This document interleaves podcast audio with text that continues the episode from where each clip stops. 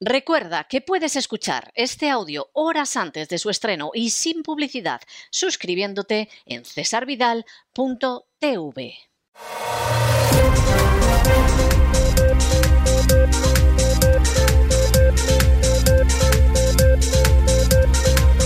Las noticias del día.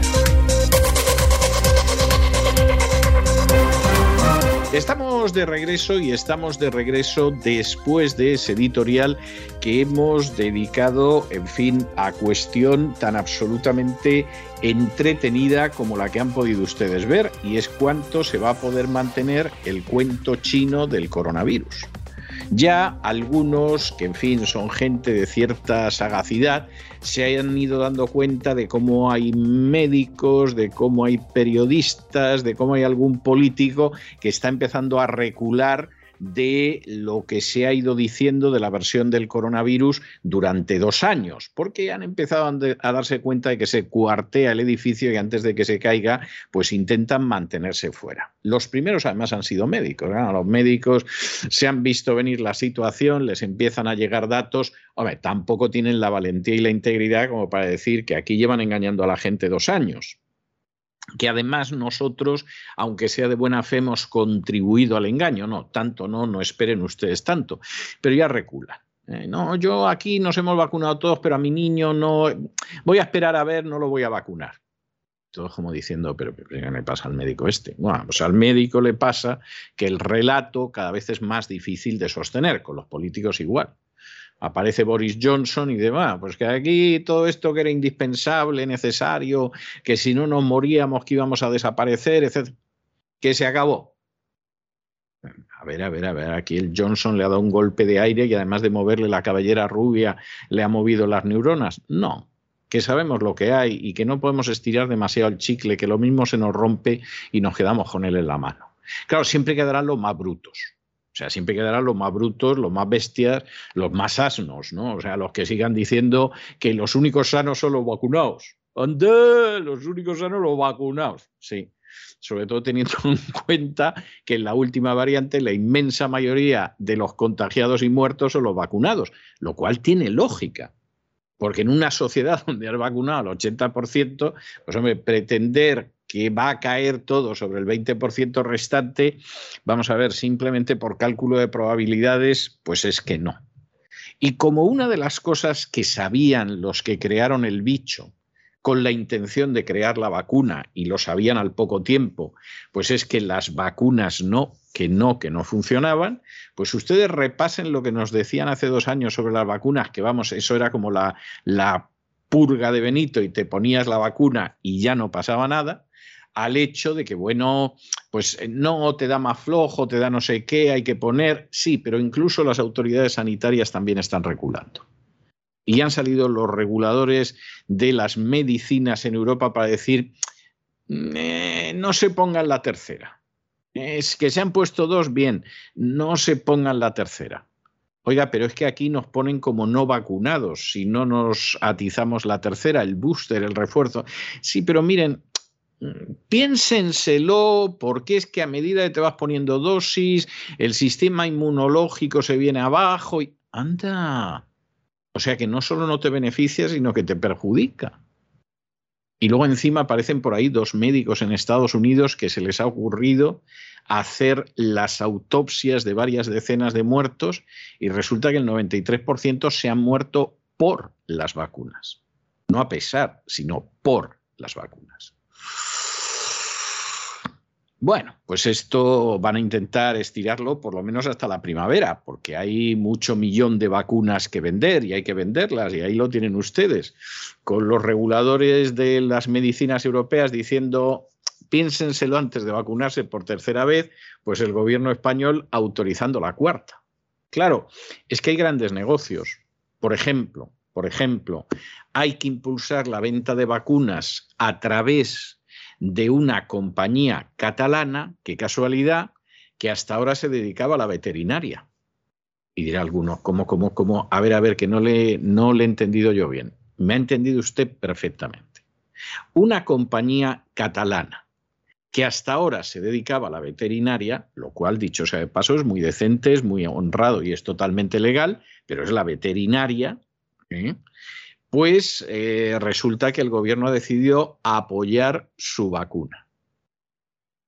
Mira, mira, mira, e ir en contra de la vacuna que está haciendo el CSIC, que tampoco pongo mi mano en el fuego por lo que pueda salir de ahí, pero hombre, se supone que la vacuna del CSIC tendría más nivel que la de una industria catalana que resulta que a lo que se dedica es a la veterinaria. O sea, que esto hay que alargarlo, porque si no a los catalanes no les va a dar tiempo a estos que se dedicaban a la veterinaria a vender sus dosis de vacunas. Es algo verdaderamente impresionante. O sea, es una de esas cosas verdaderamente impresionantes. Es, es algo, pero, pero tremendo tremendo.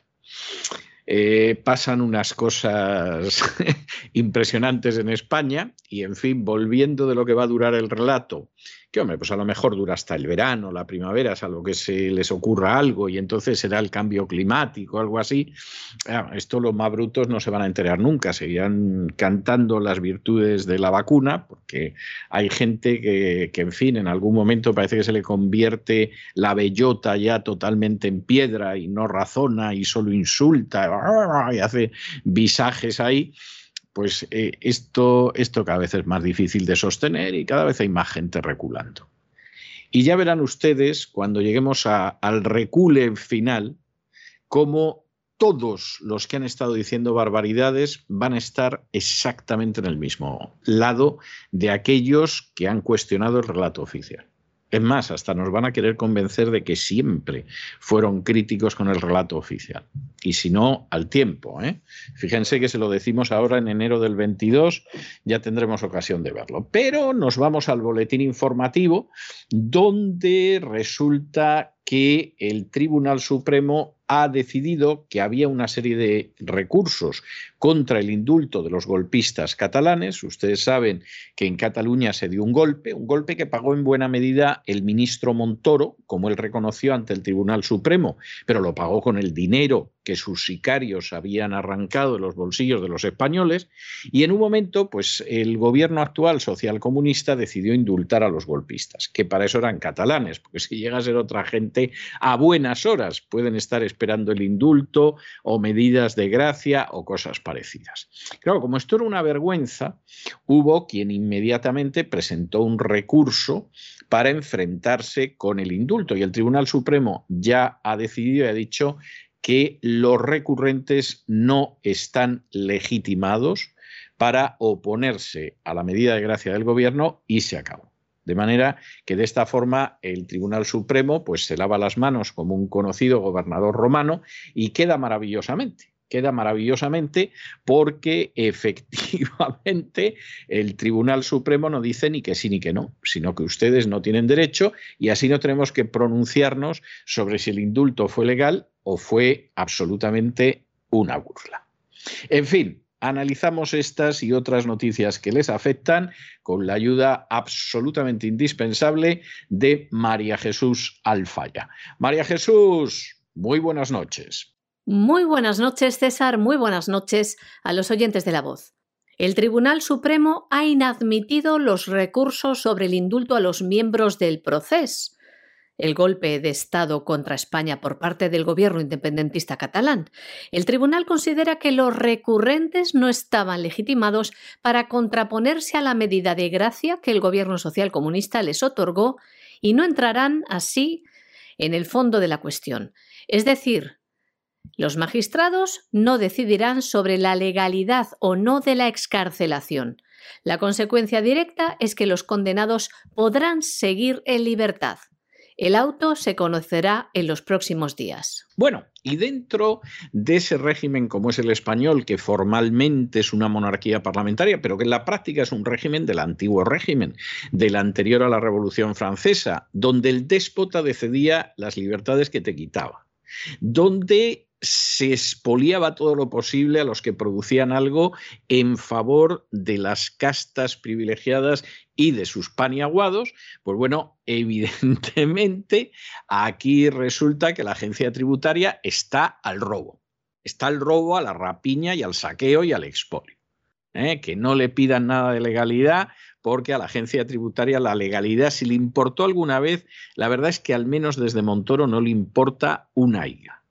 Y resulta que la ley de fiscal que tenía Madrid, que tenía Ayuso, que era una ley que, en fin, bajaba un poquito, tampoco crean ustedes que tanto, pero sí un poquito los impuestos en Madrid, que permitía respirar un poco en Madrid, sobre todo a pequeñas y medianas empresas y a profesionales, y que permitiría, pues hombre, que Madrid sea lo único que funciona medio bien en España, porque no nos atrevemos a decir que funciona bien, pero claro, cuando lo comparas con el resto de España y con sitios como Cataluña, vamos, funciona de maravilla. O sea, hasta no parece España, Madrid. Y entonces resulta que Ayuso quería esto mantenerlo. Bueno, pues Hacienda ha dicho que ni hablar, y que en Madrid se van a pagar los mismos impuestos criminales que en cualquier otra parte de España, porque ellos están al recaude, al saqueo, al robe y con eso, pues a mantener diversos chiringuitos y vamos a ver en qué acaba todo. Pero de momento, de momento, Hacienda va a hacer lo que quiera, que es lo que hace siempre en España. Si en España algún día quieren cambiar y que haya una verdadera democracia, lo primero que habría que hacer es volar la agencia tributaria.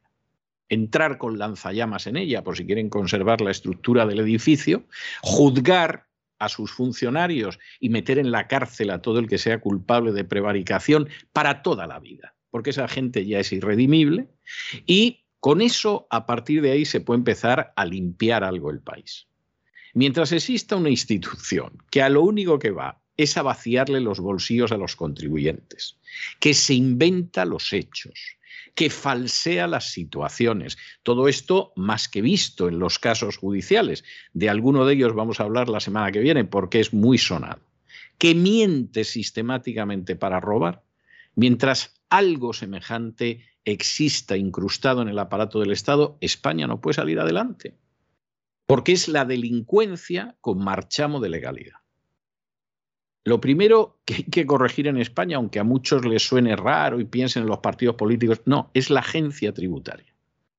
Hasta que no se limpien esos establos, que son auténticamente una máquina de robo que mantiene en pie el sistema del antiguo régimen, porque esos sicarios son indispensables para robar a la gente que produce y mantener a las castas privilegiadas, no hay nada que hacer.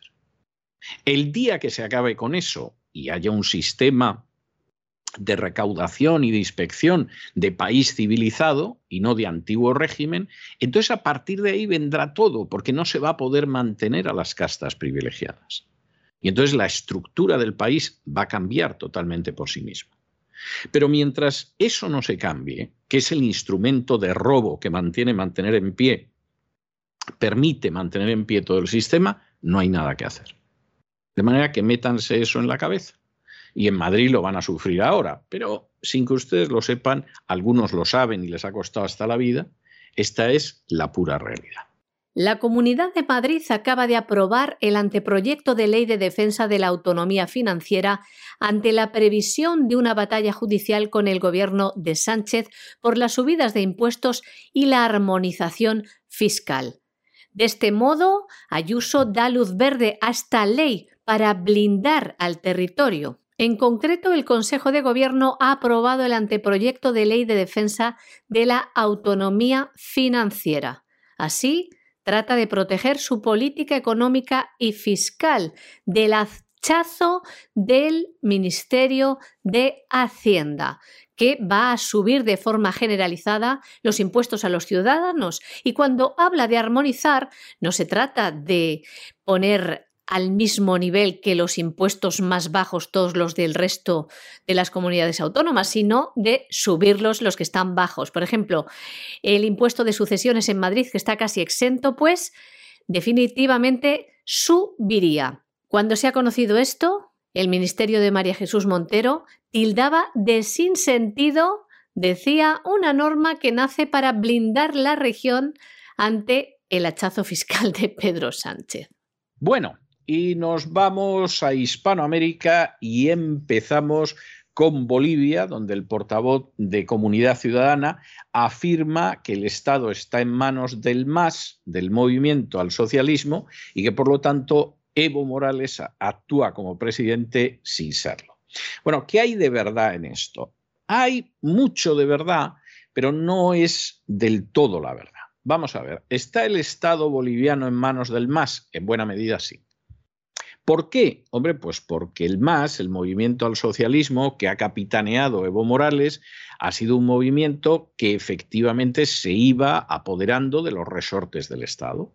Creaba sus grandes clientelas, lo ha hecho sobre todo a partir de la riqueza minera y lo que no es la riqueza minera, y por lo tanto eso te da una fuerza dentro del aparato del Estado y te da una fuerza dentro de lo que es la sociedad y unas elecciones tremenda, que explica muchas cosas, entre ellas el enorme error en su momento de no desarbolar todo el aparato del Estado eh, evo moralista. Y claro, en esto estamos. ¿Significa esto que Evo Morales eh, realmente es el que manda en Bolivia? Esto ya no es tan fácil de decir. Es decir, Evo Morales sigue teniendo una influencia, etcétera, pero a mí no se me ocurriría decir que Arce no es el presidente real, efectivo e indiscutible de Bolivia, porque creo que lo es. Creo que lo es. Pero claro, es verdad.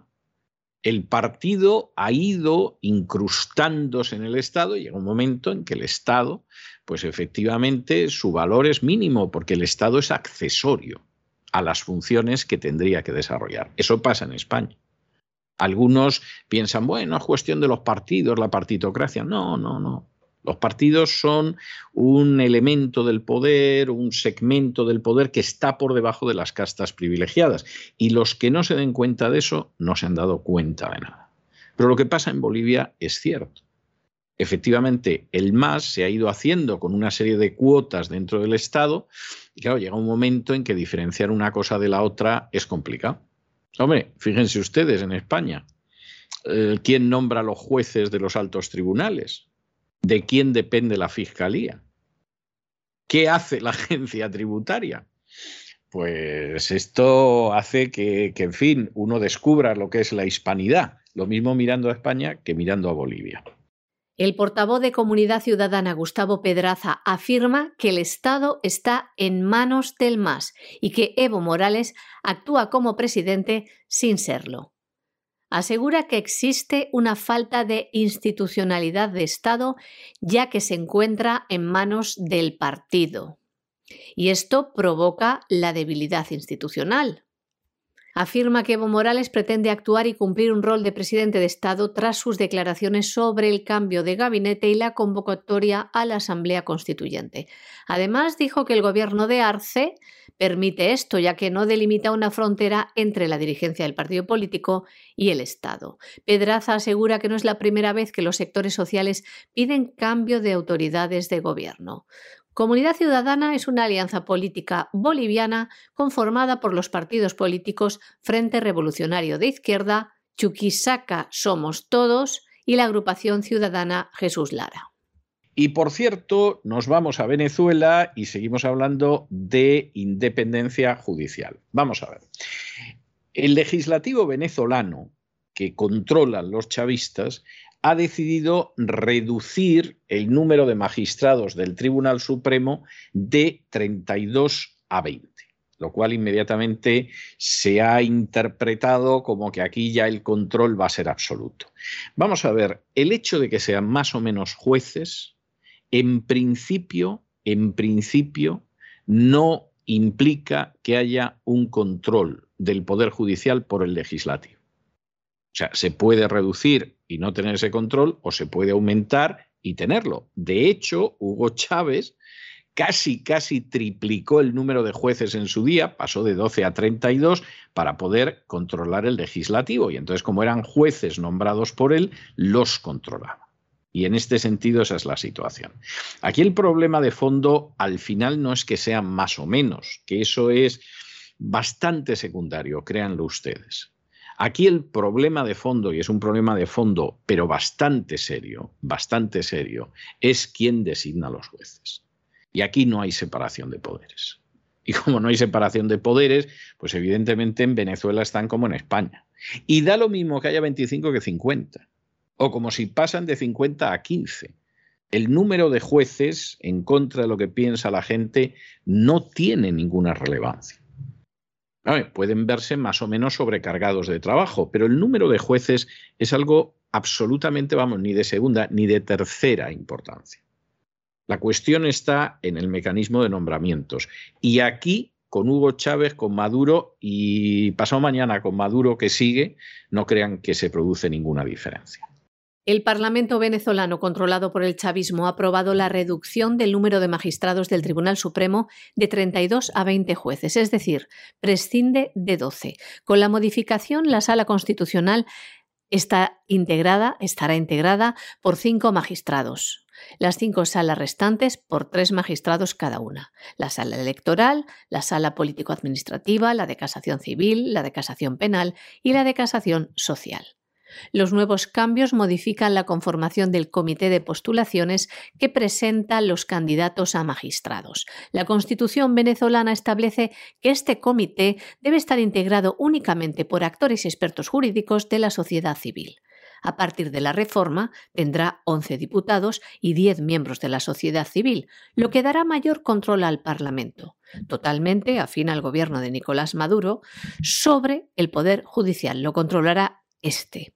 En la propuesta inicial, los diputados eran minoría en esta representación.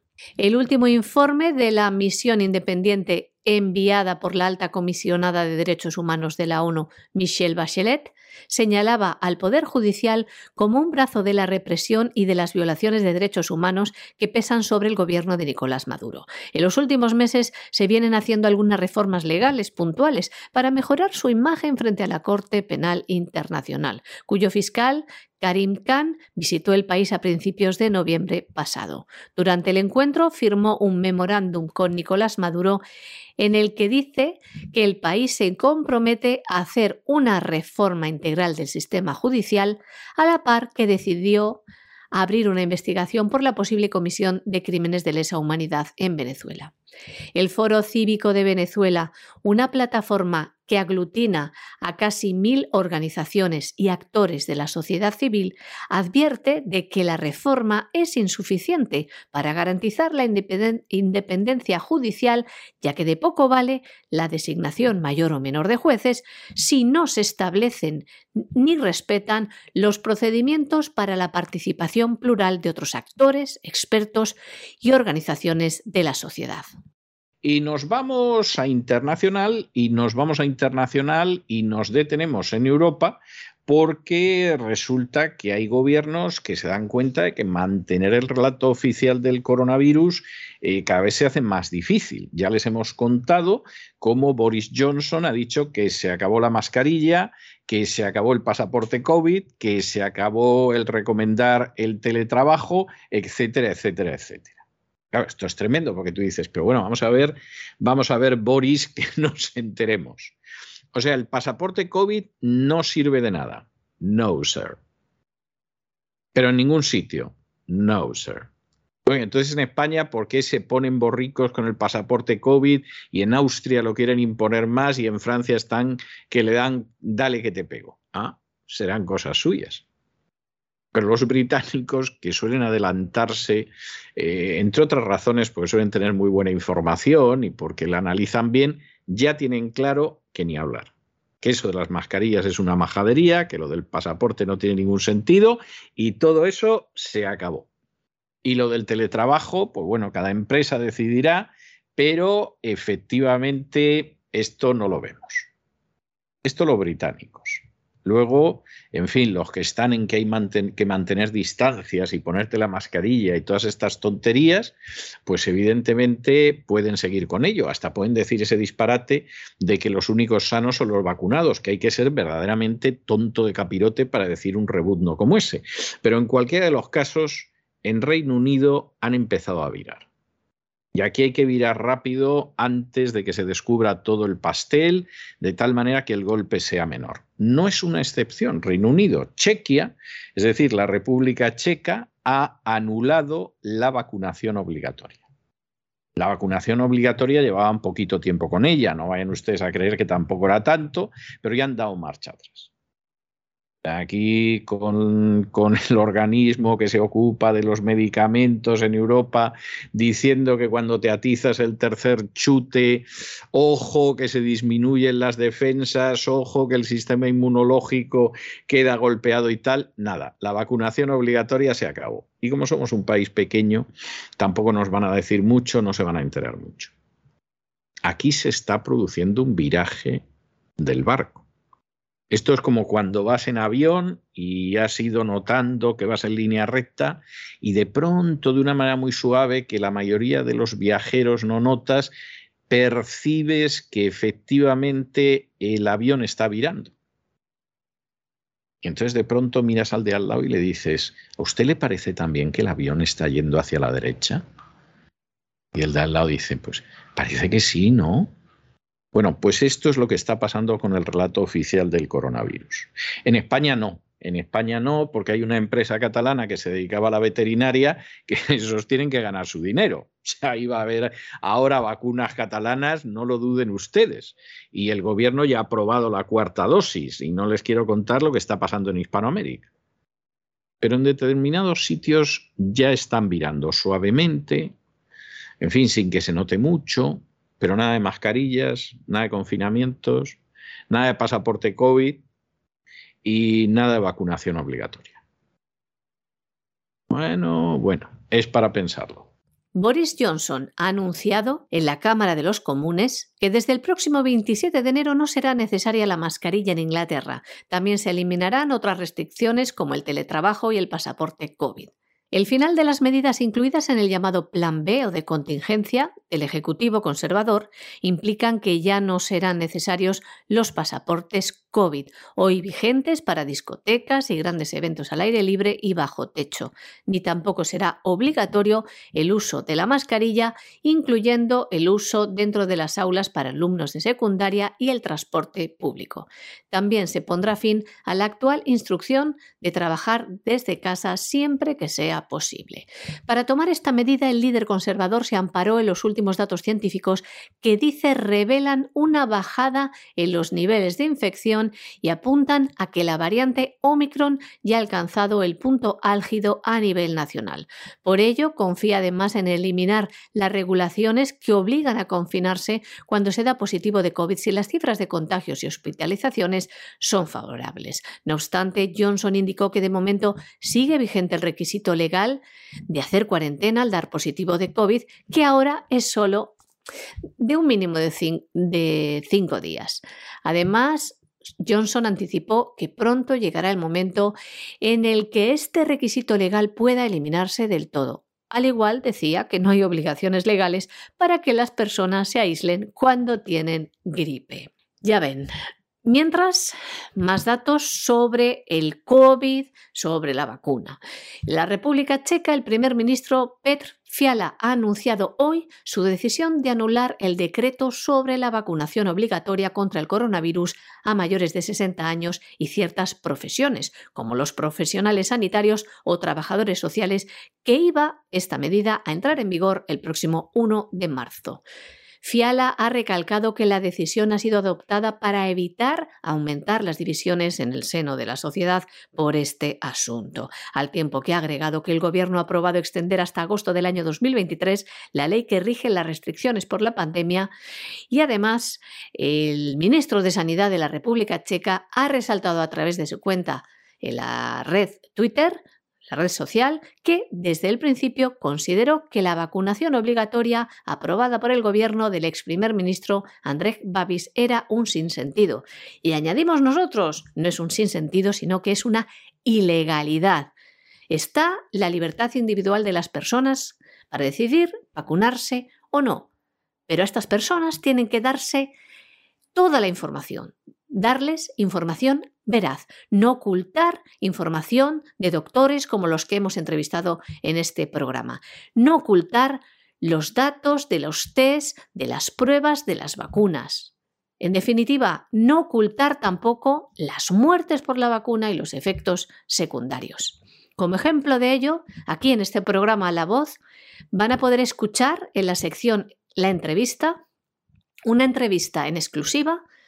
Creemos que es la primera persona afectada por, por COVID, por la vacuna, perdón, por la vacuna del COVID, que ha destrozado su vida y su salud, que se hace en un medio de comunicación de radio. Les invitamos a que lo escuchen y será publicada también en el día de hoy en la sección de la entrevista a una víctima de la vacuna del coronavirus. Bueno, y nos encontramos con otra historia que es de estas historias que efectivamente aparecen cada cierto tiempo, porque no crean que esto es nuevo, lo que sucede es que esto aparece cada dos por tres, y es que eh, el día 20 de este mes de enero de 2022, que efectivamente desde luego es para, para pensarlo, en fin, fíjense ustedes en la fecha que no tienen absoluto desperdicio, se presenta de pronto un informe y es un informe sobre abusos sexuales. Fíjense ustedes qué casualidad en un día como el de hoy.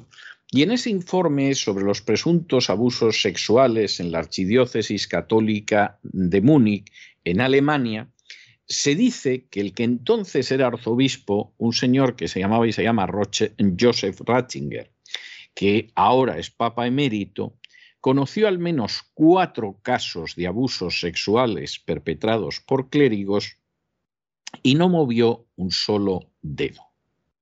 Claro, en el caso de Ratzinger, pues ya se pueden ustedes imaginar que, en fin, lo niega, etcétera, etcétera. Ratzinger tuvo un periodo breve como obispo de Múnich entre el 77 y el 82, porque inmediatamente se lo llevó Juan Pablo II para que le escribiera los documentos en el Vaticano, Juan Pablo II era un semianalfabeto en, en determinadas cuestiones, ni siquiera tenía un doctorado en teología, le dieron un doctorado en filosofía porque no se atrevían a dárselo en teología y además fue en filosofía con un trabajito casi de fin de curso que es sobre la fe en San Juan de la Cruz. Cualquiera que lea la tesis doctoral, eso lo que parece es un trabajo de, de fin de curso, vamos, no, no tiene categoría de tesis doctoral ni cosa parecida, pero en fin, por eso de que lo iban a hacer arzobispo, pues había que darle un doctorado y como no se lo podía andar en teología, se lo dieron en filosofía y entonces se llevó a Ratzinger para que le escribiera las cosas que lo hacía pues bastante dignamente.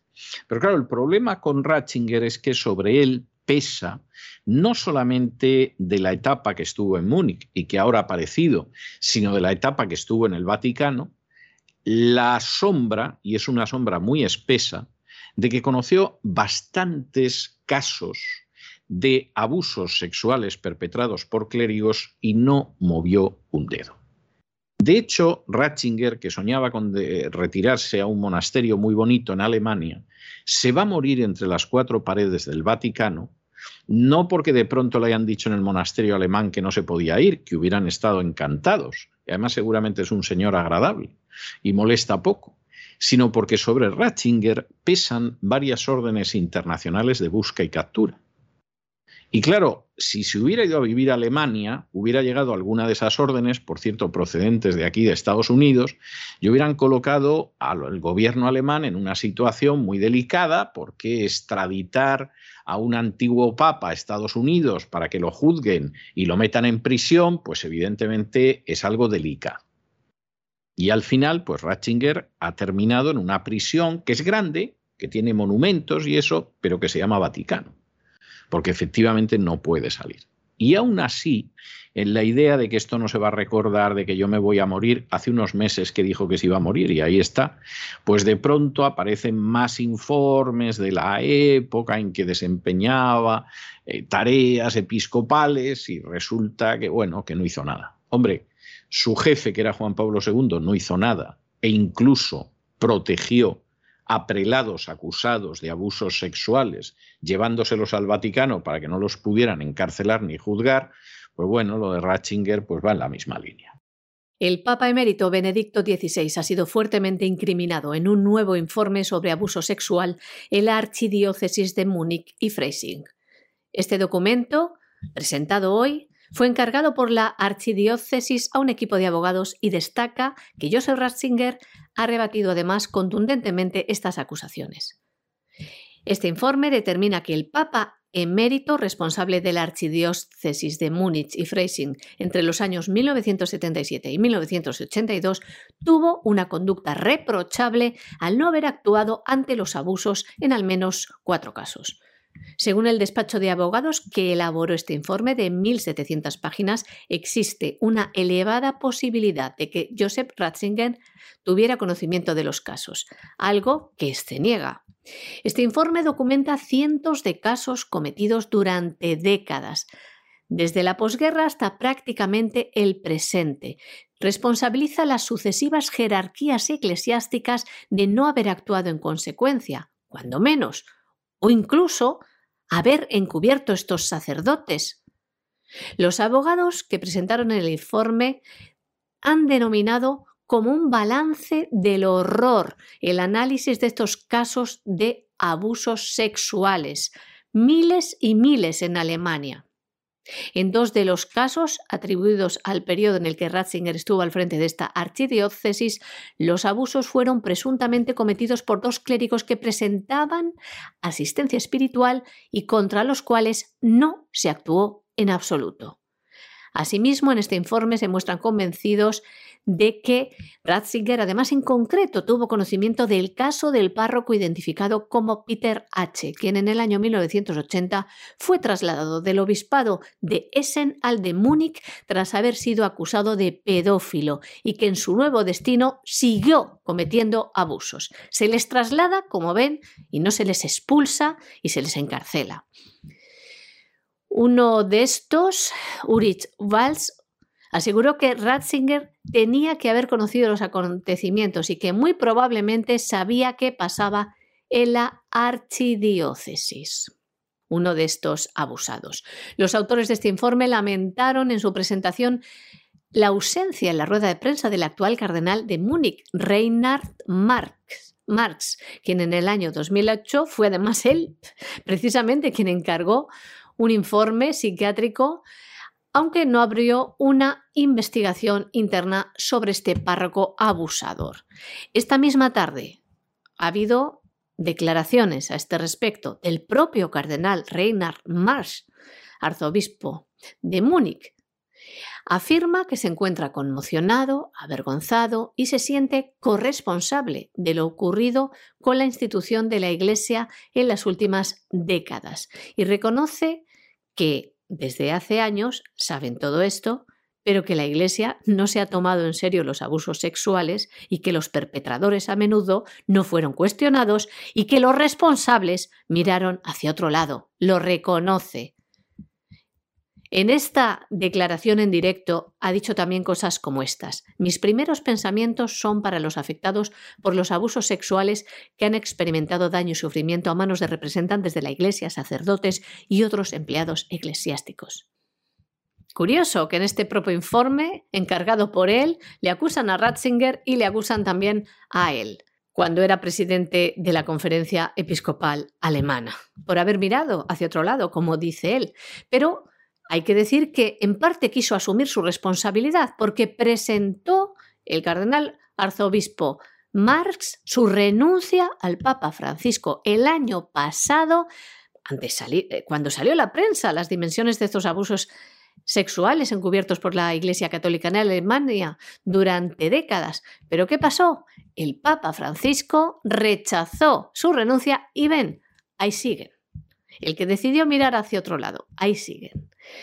Hay que decir también que respecto a este informe, el cardenal arzobispo de Múnich dice que debido al volumen de este informe, las instituciones eclesiásticas están ahora analizándolo y que van a presentar un primer posicionamiento al respecto públicamente el jueves de la semana que viene.